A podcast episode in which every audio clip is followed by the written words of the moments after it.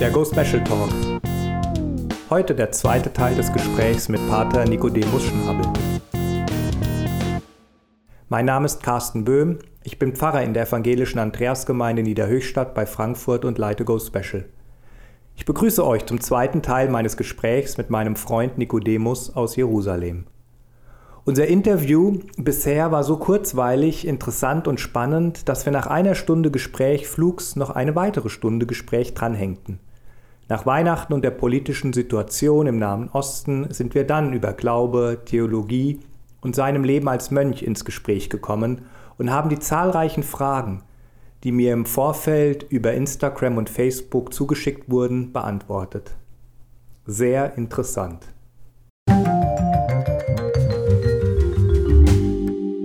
bei Facebook und Insta kamen ja ganz viele Fragen unterschiedlichster Art. Und wenn es für dich okay wäre, würde ich jetzt da nochmal ein paar Fragen stellen. Aber gut, ich bin nicht darauf vorbereitet. Mal gucken. Ja, ja. sehr gut. Du hast gesagt, dein Geburtsname ist Claudius. Nun heißt du Nikodemus. Wie kam es zu diesem neuen Namen und warum hast du dich für Nikodemus entschieden? Ja, also entschieden, so einfach ist das nicht. Also übrigens äh, zu den Fragen, ich muss jetzt mal auf den Werbeblock vielleicht mal einbringen. Äh, ich habe tatsächlich, weil ich schon immer wieder gefragt wurde, habe ich aktuell noch ein Buch auf dem Markt, was eben Hashtag Frag einen Mönch heißt. Ähm, inspiriert durch ein YouTube-Video mit Hyperbole, die quasi auch dazu äh, Hashtag Frag ein Klischee, da eben die Folge Frag einen Mönch gedreht haben und es kamen so viele Fragen im Anschluss. Das heißt, ich habe ein Buch mit 100 Fragen die äh, mir immer wieder gestellt wurden, auch mal für alle beantwortet. Mhm. Also ich gebe auch zu, diese Frage kommt zum Beispiel auch im Buch ausführlich vor, deswegen würde ich sie nur kurz beantworten. Okay. Ähm, wie gesagt, ähm, Claudius ist mein Taufname. Wir haben die Tradition des Ordensnamens, die übrigens auch in meinen Ring eingraviert ist, mein Professring. Äh, da fragen manche auch, warum ich einen Ring habe. Und den habe ich bekommen mit meinem Noviziatsbeginn am 8. Dezember 2003 habe ich meinen Ordensnamen bekommen. Und das läuft eigentlich so, dass der Abt drei Namen hat, man selbst drei Namen und sich dann in einem Gesprächsprozess einigt. In dem Fall hatte der Abt noch gar keinen Namen, ich hatte nur einen. Wir haben dann meinen genommen.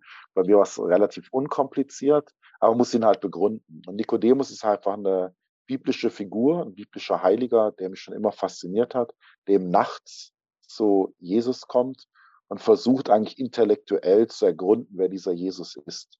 Und mhm. scheitert eigentlich erstmal und kommt dann zum Glauben am Kar-Samstag, ist einer der Totengräber Jesu, also eigentlich im größten Scheitern. Jesus ist gestorben, aber noch nicht auferstanden, kommt er zum Glauben. Das ist eine ganz, ganz starke Geschichte. Mhm. Und eben sein Grab wird verehrt in der Grabeskirche, zusammen mit Josef von Arimathea, ein Ort, der mich schon als Student damals fasziniert hat. Eben auch ein Lokalheiliger eben, und einer, mit dem ich noch lange nicht fertig bin. Einfach ein schöner Name und äh, also ich hatte, wie gesagt, das nur kurz mal, es sind wirklich mehrere Aspekte, wo ich gesagt habe, ich möchte auch einen Namen, in den ich hineinwachsen muss. Und ich wachse immer noch in diesen Namen hinein. Also bin noch lange nicht fertig mit meinem Namenspatron. Du hast gesagt oder kurz von deiner Taufe gesprochen, was, glaube ich, gar nicht viele wissen. Du bist ja evangelisch getauft, oder? Ich bin evangelisch getauft, das ist richtig, ja. Oh. Ich bin aber, ich lehne immer ab, dass damit äh, gehe ich quasi nicht hausieren, weil das so Leute also kriegen ganz viele Leute einen falschen Hals. Alle Leute denken, ich bin so ein Konvertit, aber Konvertit würde ja bedeuten, ich habe irgendwie ein aktives evangelisches Leben geführt, habe mich dann, keine Ahnung, abgewendet und äh, meine Konfession gewechselt, aber de facto komme ich aus einer Künstlerfamilie. Wie gesagt, mhm. Scheidungskind, meiner Mutter groß geworden und habe eigentlich in der Pubertät mich überhaupt der Frage nach Kirchlichkeit gestellt. Ich bin immer schon religiös groß geworden, diffus religiös, eben so einer mhm. Künstlerfamilie. Mhm meine Mutter war dann liiert mit einem polnischen Künstler. Und, äh, und dann, wo ich in der Pubertät war, kam auf einmal eine Einladung zur Konfirmation. Und dann habe ich erst erfahren, dass ich überhaupt getauft bin und überhaupt äh, evangelisch. Und habe mich dann auseinandergesetzt eigentlich und habe dann sehr bewusst gesagt, okay, ich will mal das Thema Glaube, Kirche ran. Mhm. Und habe mich dann aber in diesem Suchprozess, und das hängt auch sehr stark damit zusammen, dass ich als Kind eben schon äh, Schauspiel gemacht habe, Kunst und eben, ich bin Liturgiewissenschaftler. Mhm. Also für mich, äh, um es mal so zu sagen, ich möchte an keinen Gott glauben, für den ich Abitur brauche. Mhm. Und äh, ich merke es auch jetzt nochmal in meiner Arbeit, meinen Migranten-Asylsuchenden, wie wahr das ist. Sondern was mich halt wirklich fasziniert hat an der katholischen Kirche, Ich hatte auch eine, an einem Ort, wo ich gelebt habe, war meine beste Freundin auch eine geistig äh, Behinderte. Oder, mhm. ja, ähm, und, und das, also es gibt viele Aspekte, die da reinspielen, wo ich sage, was mich fasziniert, ist einfach die Liturgie, dass ich einfach sage, ich glaube, dass Gott in Jesus Christus Mensch wurde. Das mhm. heißt, man konnte ihn sehen, man konnte ihn hören, man konnte ihn anfassen, man konnte ihn riechen, man hätte ihn auch schmecken können, wenn man irgendwie das wollte. Ähm, und dieses eben, dass Glaube nicht nur so eine intellektuelle Auseinandersetzung ist, sondern eben über alle Sinne erfahrbar ist. Und das ist etwas, weswegen ich auch die Ostkirchen sehr liebe. Und ich mag halt die zwei Aspekte der katholischen Kirche, dieses Weltkirche sein und wirklich diese nonverbalen Ausdrucksformen des Glaubens, die aber sehr, sehr viel aussagen über das, was Glaube ist. Und da bin ich einfach, ja, ist mein Zugang zum Glauben eben der katholische. Mhm. Man merkt ja die Liebe deiner Kirche, dem Glauben ab. Du hast mir mal erzählt, nur als kleine Anekdote, als Künstlersohn wäre es in Ordnung gewesen zu kiffen, aber bitte nichts mit der Kirche zu tun. Und das war auch so ein bisschen deine Rebellion, in die du dann auch später reingewachsen bist. Und ich glaube, Richtig. deine Mutter jetzt ja auch versöhnt mit dir ist. Aber. Drogen wären okay gewesen, aber warum denn die Kirche? genau.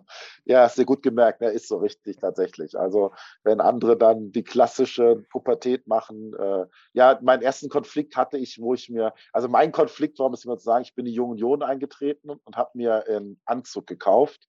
Und das war der größte, war der größte Krach meiner Mutter, den ich je hatte. Das war okay. ein, da war richtig, da weiß ich noch ah, du Lackaffe, zieh das aus, du kommst ja nicht ins Haus und so. Ja, das war sehr, das war sozusagen mein Höhepunkt meiner Pubertät. Da war wirklich, ja, das dazu. das. Anzug, Junge Union und katholische Kirche. Hast du jemals bereut, Mönch zu sein? Hat mir jemand als Frage aufgetragen bei Insta. Ja, natürlich. Also ich meine, was heißt bereut? Nee, bereut nicht, sondern ähm, ich bin gerne Mönch und ich bin es wieder richtig gerne. Aber ich kenne natürlich dieses, äh, diese Krise haben. Mhm. Also wirklich sich zu fragen, ich will einfach auch ganz normal äh, eine Beziehung haben, eine liebevolle Frau, ich will Kinder haben, ich will auch ein normales Leben, ich will einfach auch keine Ahnung, also dieses, oh, weißt du, auch der Gehorsam ist ja auch manchmal anstrengend. Dann mhm. muss man mhm. sich dann absprechen mit den Mitbrüdern, mit dem Abt und oh, und dann, oh, und dann, mh, hm, dann muss man sich einander ertragen und dann, gut, die ertragen mich auch, weiß ich auch, aber äh, Oh, aber wenn man so einer Krise ist, sieht man es ja nur einseitig. Denkt man immer, ach Gott, warum sind die anderen so, wie sie sind?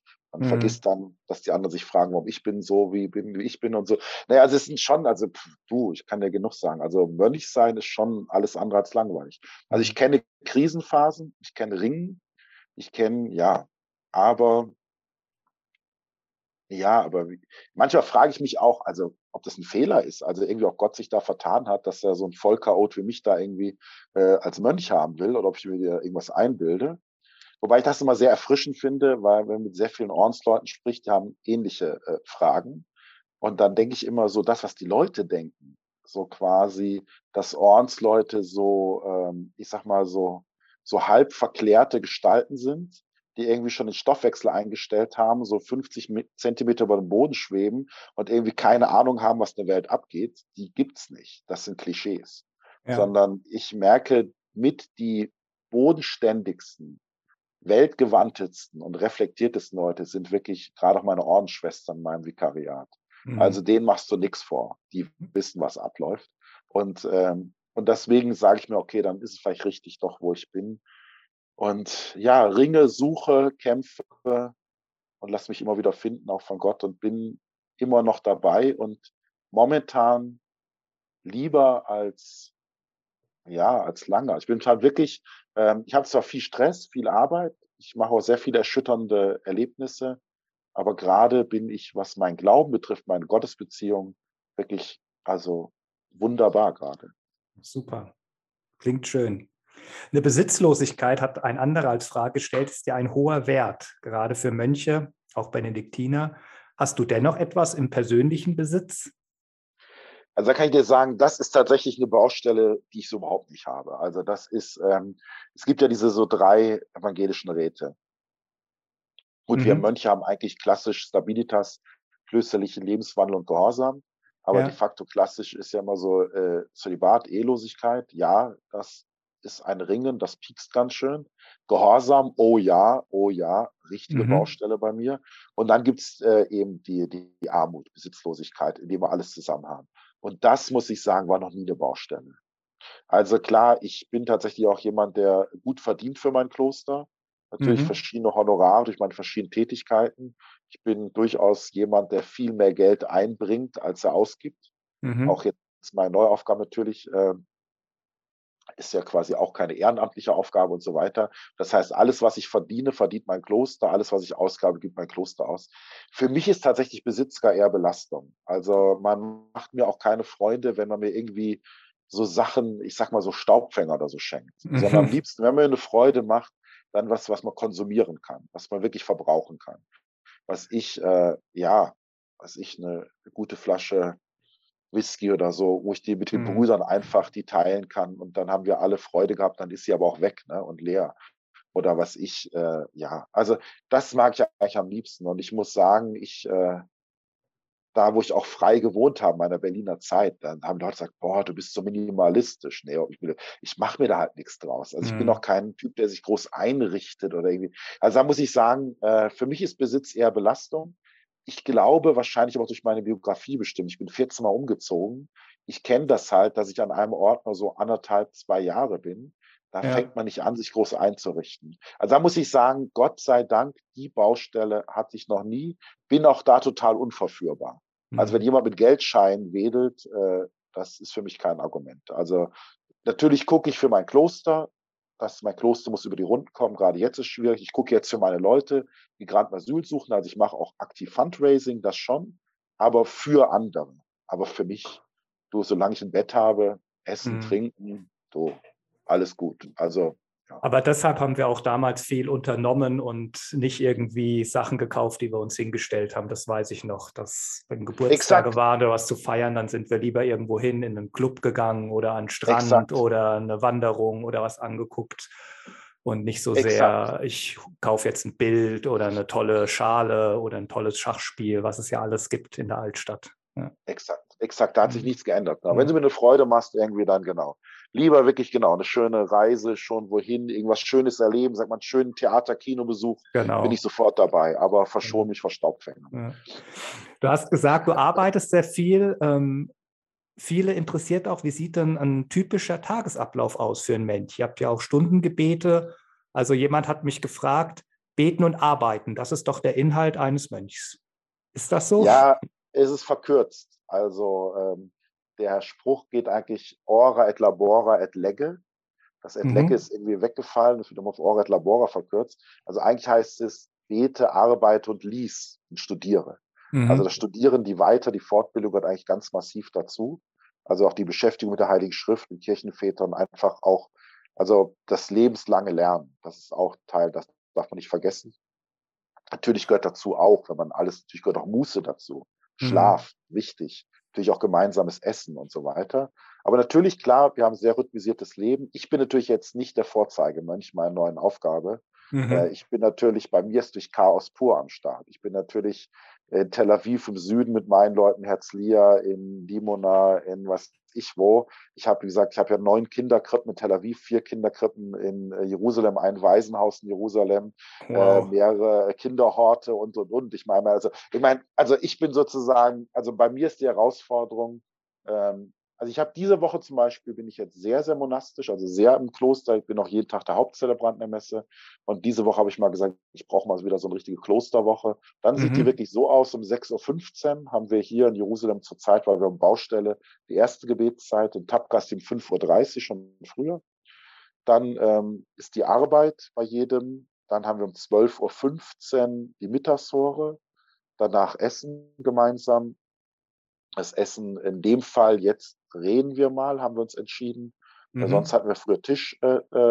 Äh, ähm, ja. Am Abend haben wir dann Block 17.45 Uhr Eucharistiefeier, 18.30 Uhr Vesper. Das sind beides Gebetszeiten. Dann ist Abendessen mit Tischmusik oder Tischlesung. Mhm. Und dann um 20 Uhr ist die komplett das Nachtgebet. Genau, also es ist ein sehr rhythmisiertes, äh, ähm, ja, sehr rhythmisierter Tag von Gebetszeiten, Essenszeiten, Arbeitszeit, eine Ruhezeit. Mhm. Haben Mönche denn überhaupt frei und was tun sie, wenn sie frei haben? Was tust du, wenn du mal frei hast? Ja, momentan habe ich wenig frei. Das heißt, ich habe meinen Mitbrüdern auch gesagt, ich muss wirklich äh, an mein Leben ran, weil momentan ist es so, montags bis freitags arbeite ich auch im Büro mit meinen Leuten, verschiedene Sachen. Mhm. Und Samstag, Sonntags feiere ich halt, oder freitags eigentlich fängt schon an, feiere ich Gottesdienst bei verschiedenen Gemeinden. Das heißt also, bei mir ist quasi Wochenende mit Taufen, Firmungen, äh, ja, großen Gottesdiensten mit entsprechenden verschiedenen Predigten, auch in verschiedenen Sprachen und was nicht alles. Und dann quasi am Montag geht die normale Arbeit wieder los. Das heißt, momentan, du sprichst da gerade eine wunde Stelle an. Ich muss wirklich gucken, dass ich auch einen Tag habe, wo ich wirklich durchschnaufe und auch mal runterkomme. Aber mhm. sonst natürlich ein gesunder Mönch, der sozusagen äh, im Kloster ist, hat durchaus eigentlich der Sonntag ist der freie Tag, der frei ist von Arbeit, nicht von Gebet.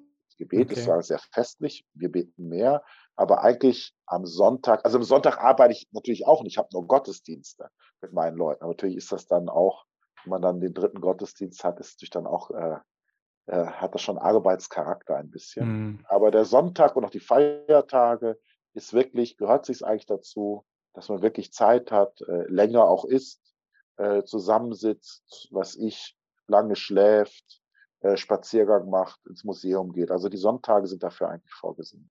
Und wir haben auch Urlaub, drei Wochen im Jahr, falls die Frage auch kommt. Genau, da sehen wir uns ja manchmal, wenn du in Deutschland bist oder ich genau. in Israel. Schön. Theologische Fragen, jetzt noch einige. Du bist Christ, ich bin Christ. Ähm, ist das Christentum die absolute Religion? Ah, also ich würde sagen, erstmal, ich bin sehr überzeugt Christ und ich glaube, für mich persönlich gibt es auch keinen anderen Weg zu Gott als durch Jesus Christus. Mhm. Aber ich würde Gott niemals in Schranken weisen wollen und niemals ihn zu klein denken. Also mhm. mein kleines Gehirn und mein kleiner Horizont wird immer überboten von Gottes Horizont. Und es gibt so viele Wege zu Gott, wie es Menschen gibt. Und ich möchte nicht ausschließen, dass es auch andere Wege gibt, ähm, zu Gott zu finden. Bei einem bin ich mir sehr sicher, und das ist bei unseren jüdischen Freunden, mhm. weil es gibt den ungekündigten Gottesbund mit dem Volk Israel. Und da bin ich mir sehr sicher, also, dass sie, wenn sie ihrem Bund treu bleiben, was wir auch jedem Karfreitag ja beten äh, in der katholischen Liturgie, dass sie da auch einen sehr authentischen Weg haben zu einer authentischen Gottesbeziehung. Ähm, ja. Hm. In Europa ist ja das Christentum eher auf dem absteigenden Ast, bei den beiden Großkirchen, aber auch bei Freikirchen, kleineren Kirchen. Zu Beginn war ja das Christentum echt eine Erfolgsreligion hat sich ausgebreitet aus diesem kleinen Landstrich in Israel in die, an alle Enden der Welt, der damals bekannten Welt. Was war denn deiner Meinung nach das Erfolgsgeheimnis der frühen Christenheit? Genau, also erstmal, das Christentum ist immer noch eine boomende Religion. Also ja, das ja, kann das, ich wirklich sagen. Das ist mir wirklich wichtig zu erzählen, weil Deshalb habe ich Europa so, gesagt. Genau. Ja, ja, nee, genau. weil das ist so eine verzerrte Wahrnehmung. Das Christentum ja, wächst stärker als die Weltbevölkerung. Und gerade die katholische Kirche ist wirklich mhm. eine stark wachsende Religion. Ähm, das heißt also da wirklich vorsichtig vor der eurozentrischen Perspektive, die etwas verzerrt. Ähm, ich glaube, was das Christentum bis heute, und das kann ich ja jetzt auch erleben, faszinierend macht, ist, wenn wir glaubwürdig leben, dass mhm. das Christentum entgrenzt von allem familiären äh, Stammesdenken, zu engem Denken, weil es wirklich Grenzen niederreißt und sprengt. Also was ich, was ich jetzt wirklich sozusagen in letzter Zeit wirklich immer mehr lieben und schätzen lerne an unserem Glauben, ist wirklich die Idee der Taufe.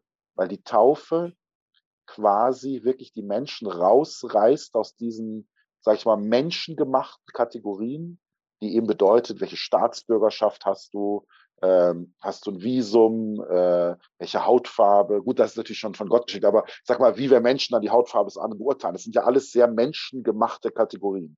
Und mhm. dass die eigentlich alle, kann man sagen, zertrümmert werden in der Taufe.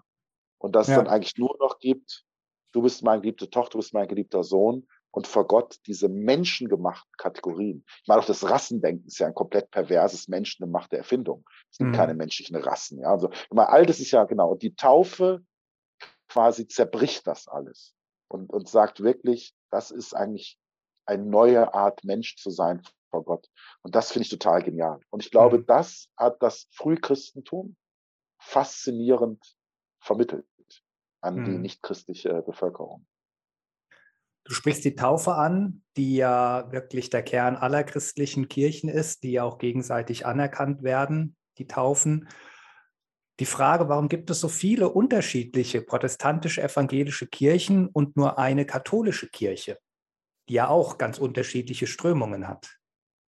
Ja, das ist die Ent es gibt halt verschiedene Entwicklungen äh, der christlichen Konfession. Ich sage, die katholische Kirche hat äh, wie das mir ein orthodoxer Freund immer gern sagt, unser Problem ist der Papst und unser Vorteil ist der Papst. Das mhm. heißt, wir haben natürlich einen sehr stark zentralistischen Zug. Wir haben natürlich letztendlich ja auch einen Rom sitzen und der dann irgendwann auch sagen kann, wenn du die rote Linie überquerst, dann bist du draußen. Mhm. Und dann kannst du gern gehen und dann tschüss. Und wenn du hier die und die, sag mal, Grenzen beachtest, dann bist du herzlich willkommen. Auch wenn das sehr, sehr viel Vielfalt ermöglicht. Und ich glaube, ähm, diese Art und Weise der Aufbau unserer Weltkirche hat eben dazu geführt, dass wir eben so eine riesige Kirche sind, die natürlich immer mhm. wieder auch Abspaltung verkraften musste. Also immer, das hört ja nicht auf. Also das heißt, äh, eine sehr große war natürlich durch die Reformation äh, vor 500 Jahren, aber es gab natürlich auch jetzt im 19. Jahrhundert, wenn man die Altkatholiken denkt oder jetzt im 20. Jahrhundert diese Pius-Brüder oder so, natürlich waren mhm. immer wieder Abspaltung, aber letztendlich ähm, bleibt dann sozusagen, ja, und das ist eigentlich auch eines der Hauptjobs jeder Päpste, den Laden quasi jetzt mal säkular gesprochen zusammenhalten, diese mhm. Einheit bewahren, dass man wirklich schaut, äh, wie ist Vielfalt in Einheit möglich. Und ich glaube, die evangelischen Kirchen sind einfach viel, viel dezentraler. Und ich glaube, dass dann einfach der Schritt, getrennte Wege zu gehen, schneller vollzogen wird ähm, weil es quasi jetzt nicht äh, diese Zentralelemente gibt, die äh, quasi äh, klammern. Mhm. Das glaube ich, ja.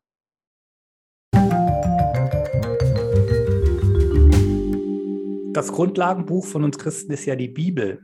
Was glaubst du denn? Sind die Texte der Bibel wirklich so passiert? Ach ja, schöne Sache, Frage. Nein, natürlich, also erstmal, also ich bin ganz großer Fan der Heiligen Schrift. Sie ist wirklich äh, die Norma Normans non normata, wie wir sagen, also wirklich mhm. das, die große Norm und so. Aber ich tue mich schwer damit, sehr schwer damit. Und es ist für mich sogar ja eigentlich eine Vergewaltigung. Ich sage das mal wirklich jetzt fast so brutal.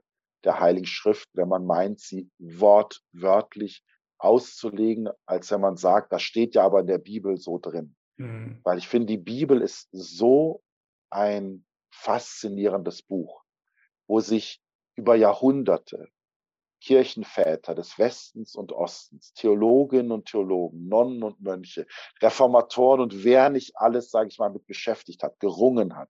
Ich meine, das ist mhm. ja ein Buch, also wenn man sieht, was für eine Wirkungsgeschichte.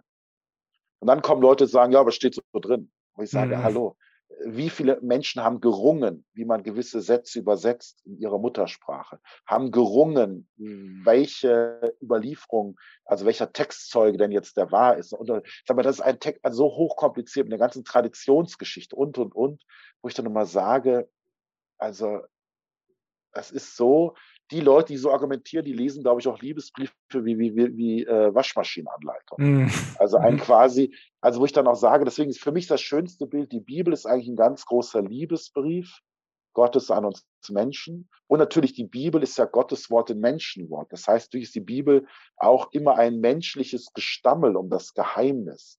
Also die Bibel, äh, sag mal, das ist ja auch eine uralt, was die Kirchenväter sagen. Der Bibel steckt ja noch mehr drin, als man nur im Literalsinn Literalsinn mhm. ist wirklich nur ein Sinn. Kriege ich wieder mal gesagt, es gibt ja auch noch einen, ähm, äh, einen, einen anagogischen Sinn, moralischen Sinn, äh, einen, einen äh, eschatologischen, soteriologischen Sinn und das heißt, der Bibel steckt ja ganz, ganz, ganz, ganz viel drin.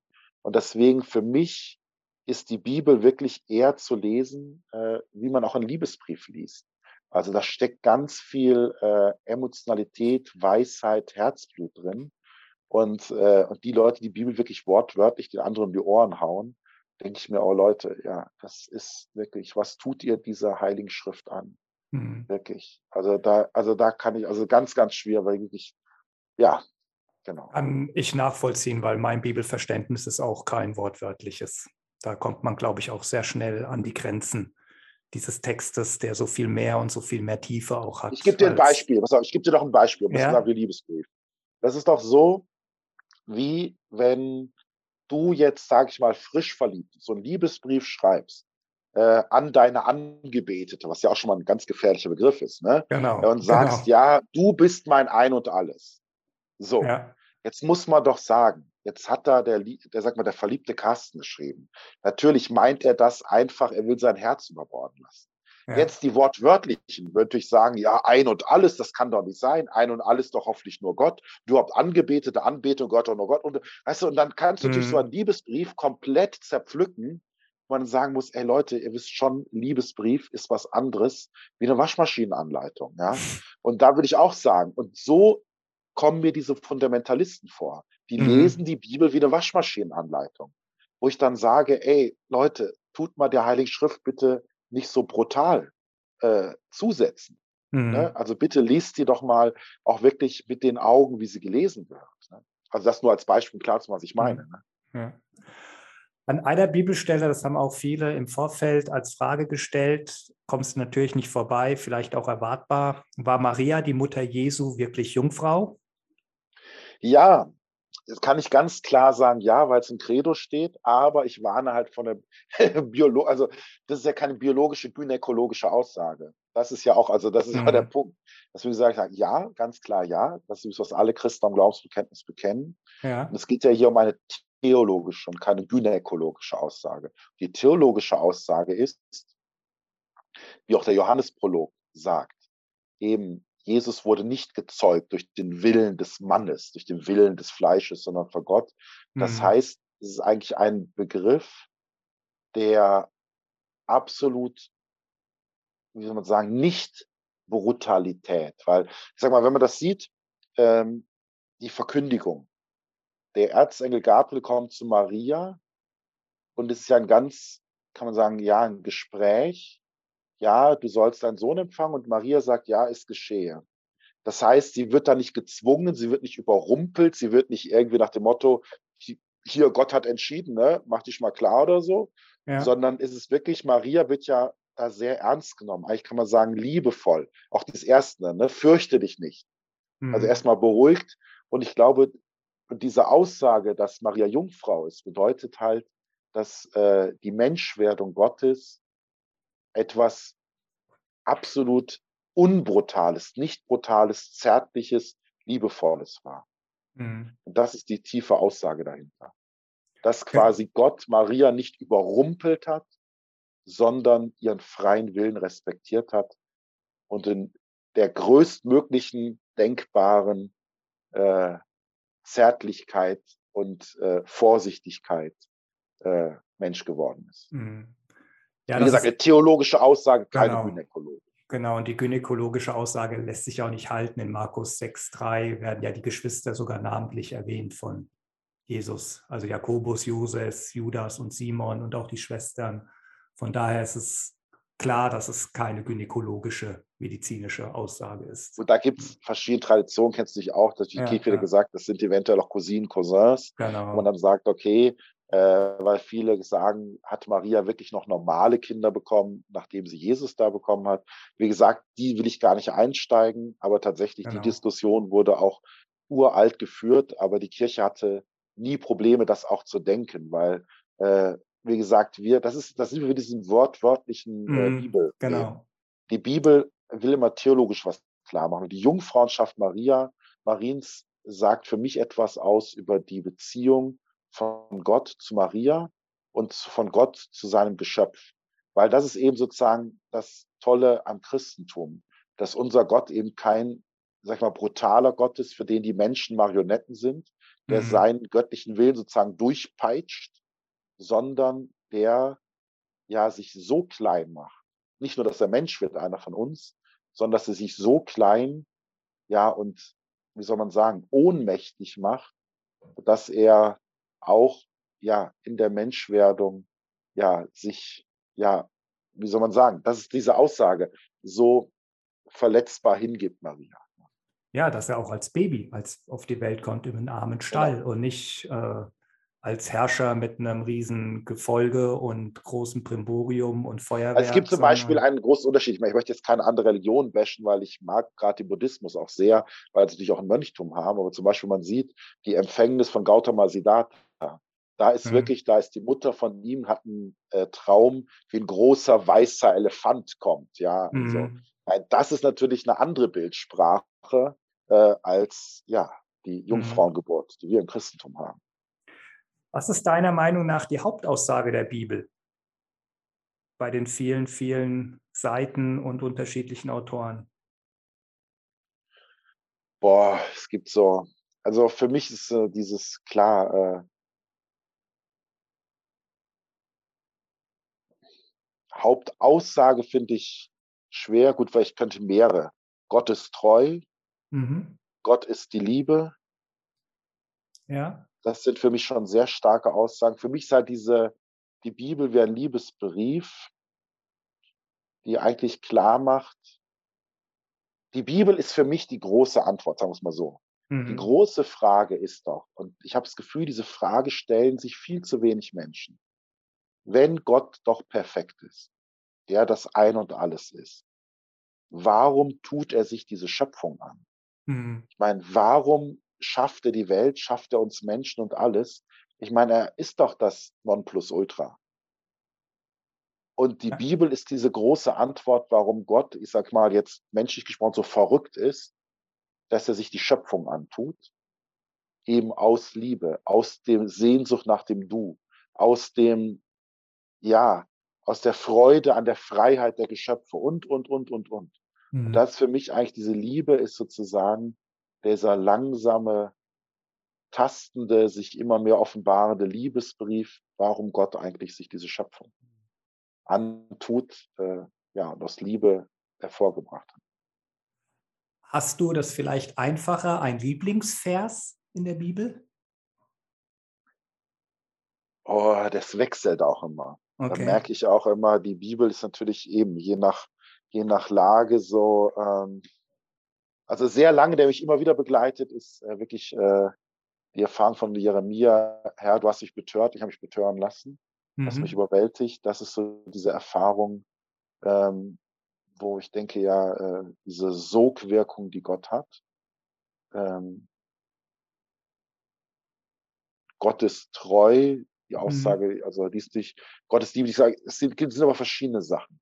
Okay. Es, ähm, ich bin Gott kein Mensch. also mhm. ja, es gibt, ja, also ich muss sagen, es gibt hier auch viele, also umgekehrt, wenn ich länger, äh, ich mag die Psalmen natürlich, ich als Mönch lebe in den Psalmen, ja. da ist zum Beispiel ja. Psalm 19, also die Himmel erzählen die Herrlichkeit Gottes, so oft vertont wurde, das finde ich ganz stark, diesen Lobpreis mhm. des Kosmos, der dann wirklich ganz konkret runterbricht äh, auf äh, die Gebote Gottes und so. Also es gibt schon unglaublich, unfassbar tolle Bibelstellen.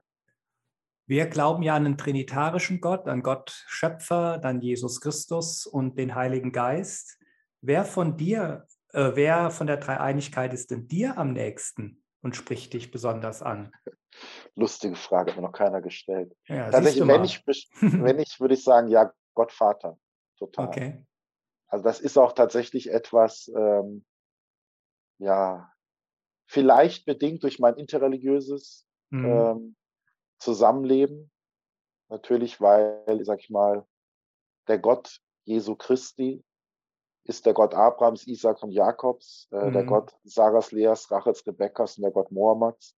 Also das ist natürlich sozusagen etwas, ähm, das ist der Gott, über den wir reden. Ähm, und irgendwie, ich mag auch also dieses äh, Jesu-Gebet Vater unserem Himmel. Mhm. Diese Vater, ich mag auch bewusst diese Vateranrede, was viele problematisieren. Das natürlich ist Gott weder Vater noch Mutter. Gott ist, wie gesagt, Gott ist ja. jenseits von aller ja. menschengemachten Geschlechtlichkeit. Aber ich mag dieses Bild des Vaters tatsächlich. Betest Vielleicht auch, weil ich selbst so keinen Vater hatte. Mhm. Betest du dann auch so? Sprichst du dann Gott auch an als mein Vater oder sagst ja. du lieber Gott ja. als Vater? Vater, Interessant. total, ja. total. Also ja, und das ist auch immer, weil über Leute sagen, ja, äh, unserer vaterlosen Gesellschaft kann man Gott nicht mehr Vater nennen. Ich würde genau das Gegenteil sagen. Mhm. Also ich liebe diese Anrede. Mhm. Und wurdest du schon mal von diesem Vater Gott enttäuscht? Das enttäuscht. Ich, ich ringe halt manchmal mit ihm. Mhm. Äh, Zweifel, verstehe vieles nicht, aber ich bin dankbar, so ein Grundvertrauen. Und das ist auch mal, was ich tief glaube. Gott mhm. ist kein Zyniker. Mhm. Gott ist auch kein Sadist, sondern tief drin habe ich die Gewissheit, dass Gott ja gekommen ist in Jesus Christus, weil er das Leben liebt und, äh, und weil wir leben sollen und in Fülle mhm. leben sollen. Und diese Lebensfülle, die Gott jedem von uns verheißen hat, an die glaube ich tief. Und ich merke auch noch immer wieder Phasen der Dunkelheit, kommt auch immer wieder Phasen dieses Trostes noch getragens mhm. Seins. Ja. Jetzt kommen drei Fragen, die bei Insta gestellt wurden. Wann ist dir Gott das letzte Mal begegnet? Kann ich theologisch sagen, äh, der Eucharistiefeier in der Heiligen Messe äh, gestern Abend, da mhm. sozusagen ganz, ganz konkret, äh, wo ich in den Händen halten durfte im Sakrament des Altares. Ja. Das wäre sozusagen jetzt sehr, aber natürlich er begegnet auch in seiner Schrift, in seinem Wort. Er begegnet mir aber auch in Menschen, gerade meinen Migranten, Asylsuchenden. Mhm. Da habe ich manchmal Begegnungen, wenn wirklich, wenn sie mir ihr Leben erzählen im Seelsorgegespräch, im Beichtgespräch. Mhm. Da ist im Gespräch schon was dabei, das ist mehr als nur ein zwischenmenschlicher Austausch. Mhm. Die zweite Frage dazu, was war dein beeindruckendstes Erlebnis mit Gott?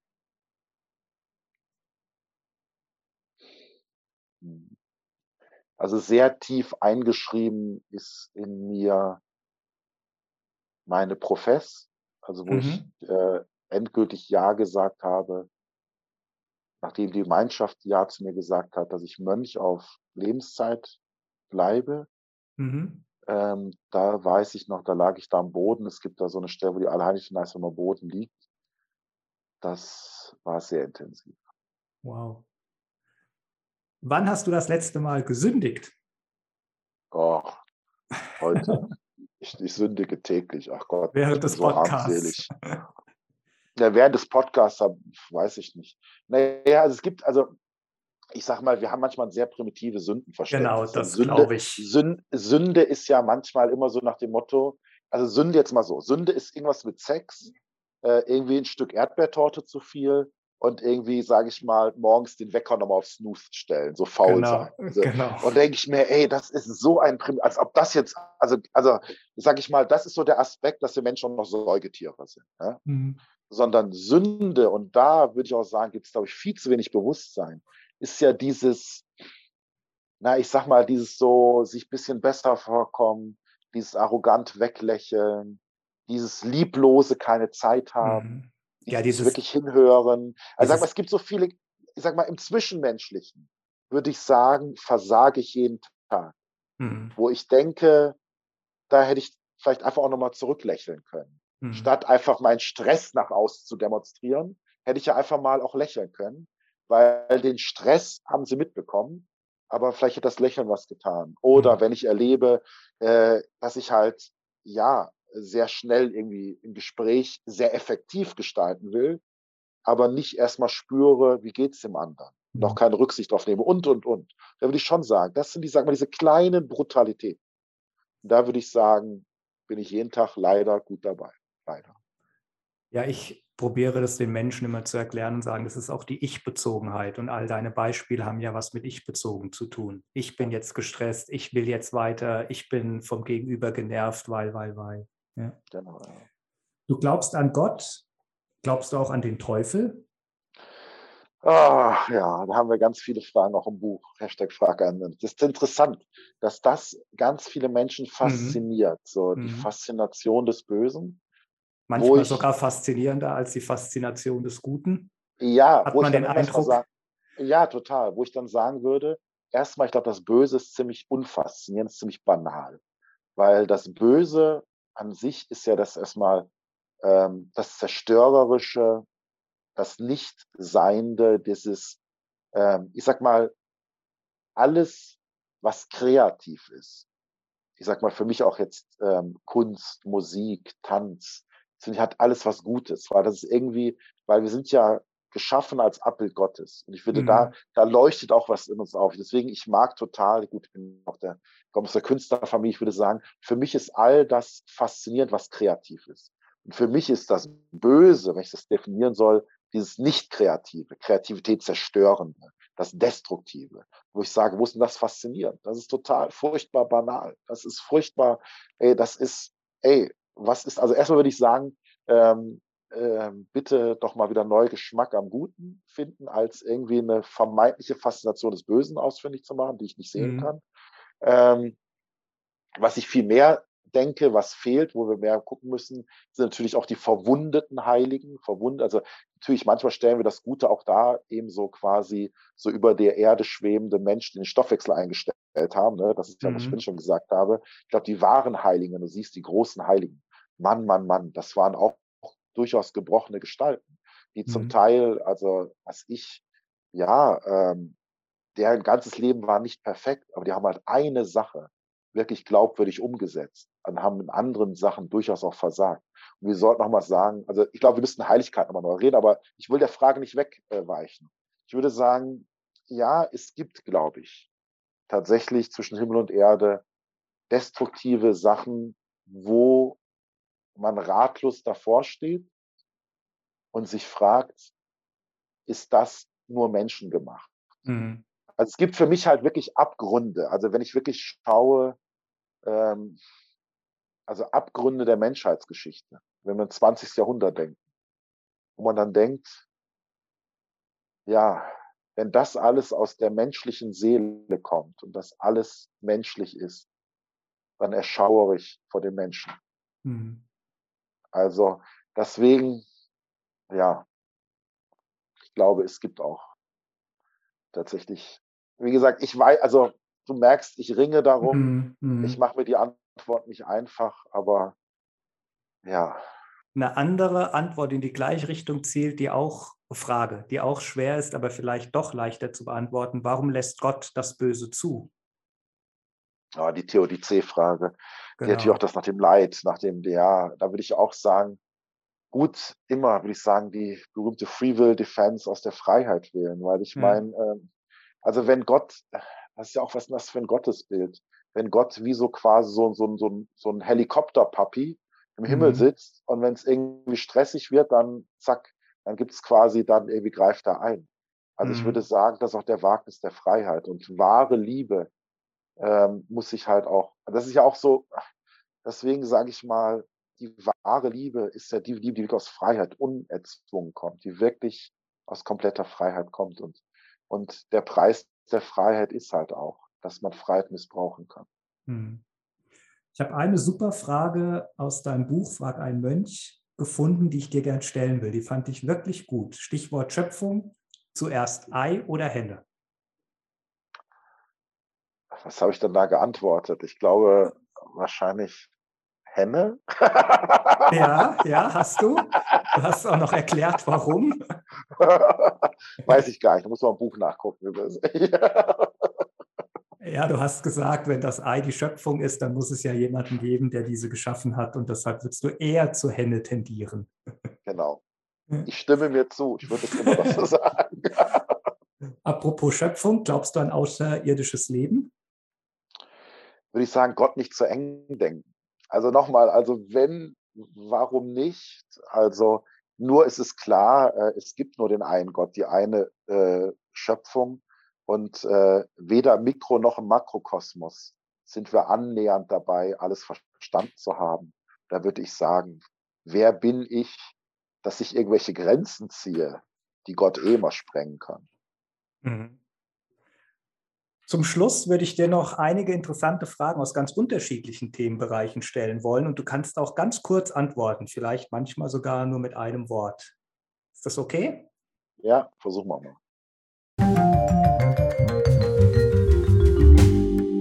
Dein Lieblingsfilm?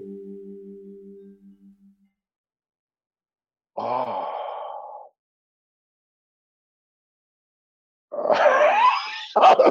Ehrliche Antwort. Ja, das Schlimme ist, ähm, man denkt dann als Mönch, es gibt wirklich so gute, kostbare Filme, die wirklich gut sind, auch mit ganz viel Inhalt, die man noch ein paar Mal gucken kann. Und du das wolltest Schlimme aber ist, eigentlich Rocky Balboa ja, also, sagen. Nee, ich wollte eigentlich Pulp Fiction sagen. ja, ist auch gut. Auch ein guter Film. Quentin Tarantino ist gut. Okay, gilt wenn man dich ein bisschen beobachtet, verfolgt, du bist ja echt viel unterwegs. Nicht nur räumlich in der Welt, sondern auch medial bist du ja sehr präsent. Du machst ja mit Markus Lanz Dinge und, und, und, und, und. Was machst du da denn noch alles? Ja, also ich bin Moderator der ZDF-Sendung Ein guter Grund zu feiern, die jetzt mhm. am 6. Januar kommt die nächste Folge. Ich bin Kolumnist der Welt am Sonntag bei der Gretchenfrage. Ich bin Standpunktschreiber bei katholisch.de. Was mache ich dann? Das sind die regelmäßigen In Sachen. Dutzenden von Podcasts findet man dich ja, ganz unterschiedlichen genau. Couleur. Und sonst bin ich, genau, äh, medial laufe ich nicht weg, wenn man mich anspricht. okay, gute Antwort. Du hast vorhin angedeutet, du hast ja wirklich ein bewegtes Leben, nicht nur die 14 Umzüge als Kind und Jugendlicher, sondern du hast ja auch in deinem theologischen Leben an unterschiedlichsten tollen Orten länger gelebt. Ich will dir die mal nennen und dann sag doch einfach einen Satz, was dir dazu einfällt. Mhm. Wir fangen mal an. Wenn ich einen Ort vergesse, darfst du ihn gerne am Ende ergänzen. Fulda. Bonifatius und Ort meiner Firmung und Erstkommunion. Der große deutsche Missionar Bonifatius, der dort bestattet ist, ja. Dann warst du in München. Ja, Frauenkirche, ähm, Pater Robert Meyer, der dort begraben liegt. Mhm. Aber auch Oktoberfest. Geniale Zeit, München, super. Ich bin froh, dass du nicht den FC Bayern erwähnt hast. nein, nein. Dann warst du ja in Wien zu deiner Doktorarbeit. Was mhm. fällt dir zu Wien ein? Ähm, Hofburgbälle, äh, mhm. Tanzen, Ballsaison, Hochkultur, Stehplatzkarten im Burgtheater, in der Staatsoper. Da waren wir mal zusammen. Wien. Ja, und ich schon, also Wien, ja. Traum. Wien ja. ist oh, Traum, tolle Stadt. Okay. Genau, das weiß ich noch. Wir waren da in diesem Stehtheater, da hast du Karten mhm. besorgt. Das war für mich auch eine einmalige, einmaliges Ereignis. Wirklich toll. Burg ist immer super. Ja. Berlin, wo du ja gelebt und gearbeitet hast. Arm, aber sexy. Und für mich das Auswärtige Amt verbunden. Mhm. Dann die selbst ernannte Hauptstadt des Atheismus, die aber religiöser ist, als sie zugibt. Mhm. Finde ich ganz, ganz spannend. Also Berlin, äh, ich finde find Berlin, muss ich immer so schmunzeln. Berlin äh, ist so ein bisschen so, äh, also klingt jetzt arrogant, aber Berlin kommt manchmal vor wie so pubertierende Jugendliche. alles egal, äh, Glaube, Gott spielt keine Rolle und so cool, aber heimlich dann doch in die Kirche geht. Ne? So, okay. und, und irgendwie dann unglaublich ansprechbar auf Religion ist. Mhm. Berlin war auch genial, geniale Stadt, mhm. mag ich total. Rom. Rom, boah, Rom, ähm, die späte Liebe, ähm, die Stadt, wo ich niemals äh, wirklich länger leben wollte. Ähm, aber ja, also die Stadt, die ich ein bisschen auch um Verzeihung bitten muss, wo ich wirklich sage, also einfach natürlich Belezza, unfassbar schön. Rom mhm. ist unfassbar schön. Und dann eine ganz kleine Stadt, in der du aber auch gelebt und gewirkt hast, Münster. Oh je, ja. Ah. Tatsächlich eine Stadt, die war nicht ganz so einfach für mich. Okay. Also die Menschen, wunderbare Menschen, aber es war schon so äh, Münster, ja, spannend. Das fällt mir da ein. Klar, kann sein Prinzipalmarkt, klar. Man da ist, aber eigentlich Münster, ja. Tatort. Ja, also Münster, tatsächlich Münster ist eine Stadt, ähm, ich sag mal, die anderen Städte, die du genannt hast, würde ich mich sofort in eine Flieger setzen. Ne? Sofort, boah. Mhm. Äh, Münster war die Stadt, ja. ja, also ich würde sagen Challenge. Okay. Also echt und, Münster, ja, herausfordernd. Und dann natürlich noch Jerusalem. Ja, die geliebte Diva. Super. Jetzt kommen wirklich noch ein paar Fragen. Mal gucken, ob du die spontan eine gute Antwort hast. Jemand fragte, wann haben wir endlich eine farbige 40-jährige Päpstin, die sich für die Ökumene einsetzt? Naja gut, also erstmal ein 40-jähriger Papst oder 40-jährige Päpstin, eine absolute Horrorvorstellung. Päpste werden auf Lebenszeit gewählt, mit 40 Jahren bei der heutigen Lebenserwartung. Mhm. Das heißt, wir hätten dann äh, jemand auf dem Stuhle Petri 60 Jahre lang oder 50 Jahre. Ja, gute Nacht. Also ich hoffe, dass dazu nie kommt, äh, dass wir nie auf die Idee kommen, einen zu jungen Menschen äh, äh, zum Papst zu wählen. Also das hoffe ich doch innig nicht. Mhm. Also äh, halte, glaube ich, auch tatsächlich äh, unheimlich davon. Also, also bei dem Job, also Job, also bei dem, ja, brauchst, glaube ich, tatsächlich auch wirklich Lebenserfahrung. Mhm. Ich glaube auch eine gewisse Gelassenheit. Ich glaube, und das sage ich jetzt wirklich so, ich meine, ich bin jetzt 43, ähm, wenn du wirklich Oberhaupt von fast 1,4 Milliarden Menschen bist, braucht es auch, sage ich mal, so ein großes, weites Herz, mhm. was jetzt nicht überengagiert irgendwelche Projekte durchpeitschen will, sondern ich glaube, ganz viel, ja, wie soll man sagen, auch beruhigt die verschiedenen Kulturen, Sprachen, Wünsche, das Ringen, alles irgendwie auch ja vor Gott trägt. Also ich glaube, es ist eine unglaublich herausfordernde Aufgabe. Ich glaube, es ist aber kein Aufgabe vergleichbar jetzt mit, sag mal, deutsche Bundeskanzlerin. Mhm. Gerne, gerne 40-jährige äh, farbige deutsche Bundeskanzlerin. Gerne. Aber, jetzt bist aber ich glaube, Papst ist was anderes. Papst ist erstmal kein politischer Job. Und auf farbig und Päpstin, willst du da noch kurz eingehen? Äh, farbig super gerne, überhaupt kein Problem. Also ich glaube, die katholische Kirche ist in dem Bereich, ich glaube, auch glaubwürdiger als viele andere Organisationen, mhm. was Rassismus betrifft. Das heißt, mhm. wir haben nur die einen Taufe, wir haben auch ja Spitzenkardinäle äh, äh, in allen möglichen, von allen möglichen Kulturen. Mhm. Ähm, Frau, gut, da sind wir natürlich dann der spannende Frage Frauennation. Das wird, glaube ich, sehr, sehr weit äh, führen. Ich glaube auf jeden Fall, dass wir neu, das, ich meine, das ist ja gerade dabei, nachzudenken, wie die Rolle der Frau in der Kirche ist. Ich selbst mhm. in meinem Vikariat äh, baue ja total auf Frauen. Alle meine Leitungsfunktionen haben bei mir Ordensschwestern inne. Mhm. Fahre damit super, finde Ordensschwestern total genial. Und da würde ich mir auch wünschen, dass die viel prominenter sichtbar wären, auch bei uns in Deutschland. Schön. Tolle Frauen, tolle Frauen, Ordensfrauen. Ich weiß, dass es nicht die katholische Kirche gibt, genauso wenig wie die Protestanten und die Ostkirchen, für die du ja Spezialist bist. Trotzdem mal die Frage, was würdest du deinen katholischen Mitchristen wünschen in einem Satz? Ja, dieses Weltkirche sein, authentischer leben und wahrnehmen. Mhm. Also mir tut es weh, wenn meine katholischen Mitchristen eigentlich das große Pfund, den wir wuchern können, total verkümmern lassen und sich total verzwergen zu regionalen und nationalen Diskursen. Mhm. Weil darunter leiden ja viele andere Kirchen. Also Katholiken würde ich sagen, Mensch, Freut euch, dass ihr Weltkirche seid und lebt. Ja, schön. Was würdest du den Protestanten wünschen? Back to the roots, mhm. was ich bei den Evangelischen total schätze, ist eigentlich die Hochschätzung der Heiligen Schrift. Und ich sage mal so ein bisschen, äh, für mich war das mal oder ist es immer noch, aber eher war es mal die intellektuellere Spielart des Christentums. Mhm. Ich sag mal, äh, wir Katholiken, was ich ja sehr schätze, haben ja diese, sage ich mal, diese Füllliturgie. Die Evangelischen ja. haben aber wirklich eine unglaubliche Fülle hervorgebracht an intellektueller Auseinandersetzung mhm. mit ihrem Glauben. Mhm. Und da würde ich auch sagen, die Evangelischen auch, Leute, verzwergt euch nicht.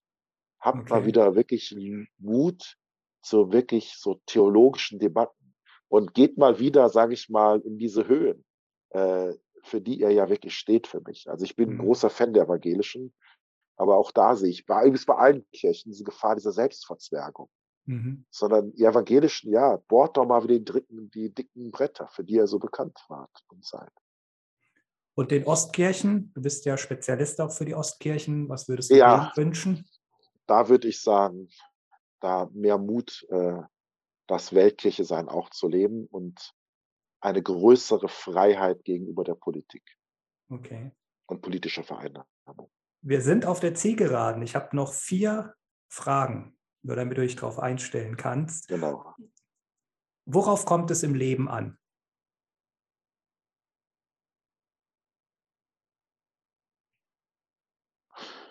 Ja, sein Leben zu leben, zu dem man berufen ist. Ich glaube, es gibt keine Universalantwort, sondern ich mhm. glaube, dass Gott mit jedem Menschen etwas Einmaliges vorhat und dass man nicht davor wegläuft, sondern sich seiner Lebensberufung stellt. Was schwer genug ist, die zu finden und die dann auch zu leben. Aber ja, leuchtet ein. Was sollte auf deinem Grabstein stehen? Oder weiß ich schon, was draufsteht. Da steht drauf, äh, Pater, also P. Nicodemus Schnabel OSB. Dann steht da drauf 1978, mein Geburtsjahr. Dann steht ein Minus. Dann steht 2004, mein Professjahr. Dann Minus. Und dann weiß ich noch nicht. Und dann steht da noch eine dritte Zahl, mein Todesjahr. Okay. Das weiß ich schon, weil ich weiß, wo ich beerdigt werde auf dem Klosterfriedhof. Okay. Welche Frage würdest du gerne mal beantworten, die dir noch nie gestellt wurde? Boah, das ist ja so eine runter. Äh.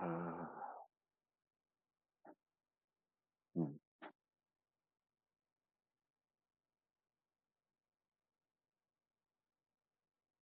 Boah, Hammer. Habe ich mir, weil eigentlich, ja, welche Frage vermisse ich, die man mir quasi nicht stellt, obwohl ich es mir wünschen würde? Mhm.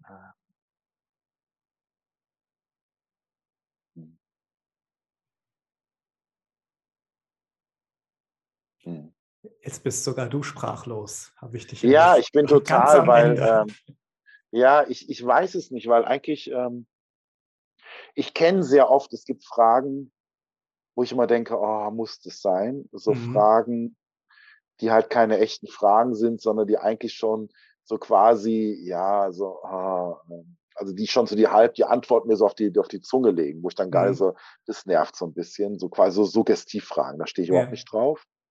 Ähm, ich überlege so, ähm, ich war hochinteressant. Ich bin jetzt tatsächlich sprachlos. Ich, ich wüsste ähm, nicht, welche Frage.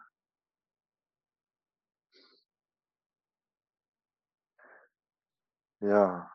Darüber machen wir dann wann anders mal einen Podcast. Genau, aber Frage ich nehme diese Frage gerne mit. Super. Ähm, tatsächlich, ich, äh, du hast mich jetzt zum Schluss sprachlos gemacht.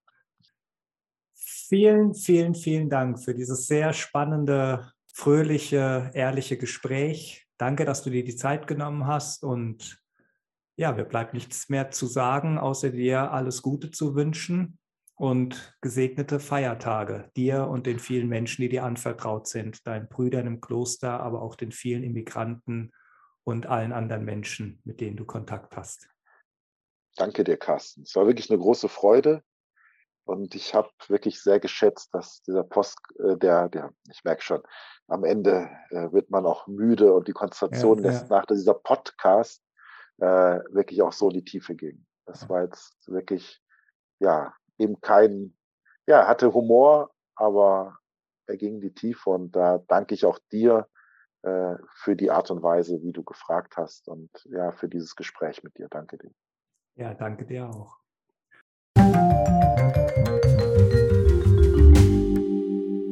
Ist es so einfach mit dem Glück? Ergreifen Glückspilze eben das Glück und Pechvögel greifen halt daneben? Oder ist Glück nicht doch eine Glückssache, die manchen zufällig geschenkt wird und dem anderen vergeblich hinterherjagen?